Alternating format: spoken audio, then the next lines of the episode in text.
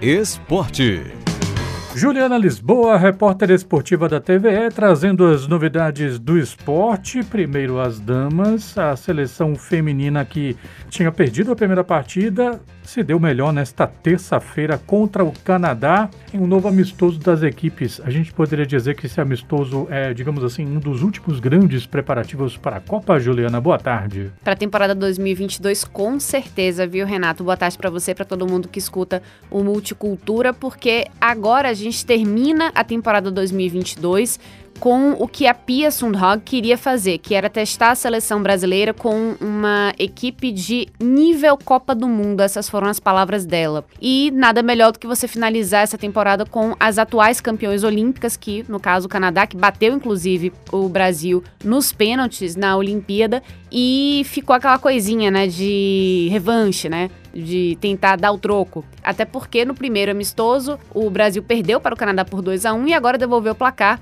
Então a, a, sensação é de revanche, sim, de dar o troco e de conseguir chegar a cumprir uma meta importante e ousada que foi colocada pela Pia Sundhage. Então o Brasil em 2022 conquistou a Copa América de uma forma até bastante tranquila. Enfim, é, é o maior vencedor continental e agora precisa começar também a vencer e, e, competir principalmente contra equipes e seleções mais fortes, como os Estados Unidos, o Canadá. E é isso que a Pia Sundhage está tentando fazer, né? Trazer adversários mais fortes para que o Brasil consiga ter essa casca e competir bem para chegar pronto para a Copa do Mundo Feminina, que é no ano que vem, Austrália e Nova Zelândia no meio do ano, e aí vai ser realmente um, o, o grande teste da Pia Sundhage. Falando agora na seleção masculina de futebol, teve treino nessa terça-feira lá em Turim, mas sem Neymar e sem Marquinhos. Pois é, porque eles chegaram por último, né? Eles foram os últimos a integrar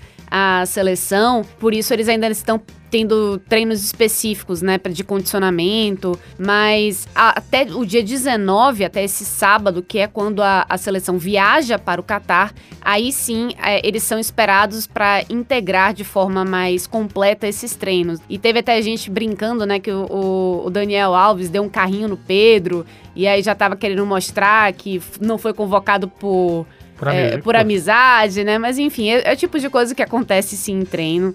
Então não tem nada demais achando que daqui a pouco o Pedro vai perder uma perna. Pelo amor de Deus, gente. Não, é, faz parte de treino, sim.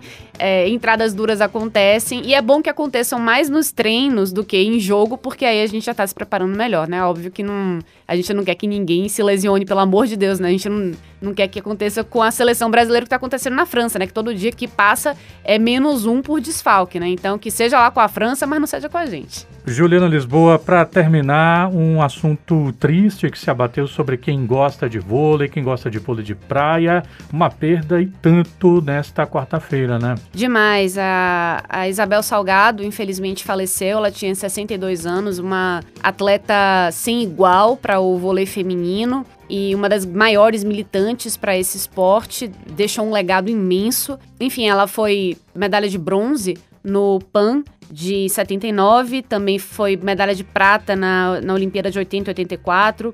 Ela deixa três filhos, é, entre eles a Carol Solberg, né? É, Maria Clara Salgado, Pedro Solberg e a Carol Solberg. Então, é, um, é uma tristeza muito grande, Renato, porque a gente vê que ela era uma, uma mulher que ainda podia entregar mais. Ela já entregou bastante como atleta, mas ela poderia continuar ajudando ainda mais o vôlei a se fortalecer, o esporte de uma forma geral, né? Porque ela tinha muita inteligência de gestão e tinha muito comprometimento com o esporte em alto nível. Então é uma perda irreparável e a gente manda todos os nossos sentimentos, né, à família, aos amigos e aos fãs do vôlei feminino, né, por ela. Já que você citou esse assunto, né, talvez seja até o caso também de mencionar que ela estava na equipe de transição do Justamente, novo governo. Estava. E a gente, por isso que a gente fala que ela tinha muito mais a oferecer ainda, né? Ela tinha acabado de integrar essa a equipe de transição, de aceitar esse, esse convite.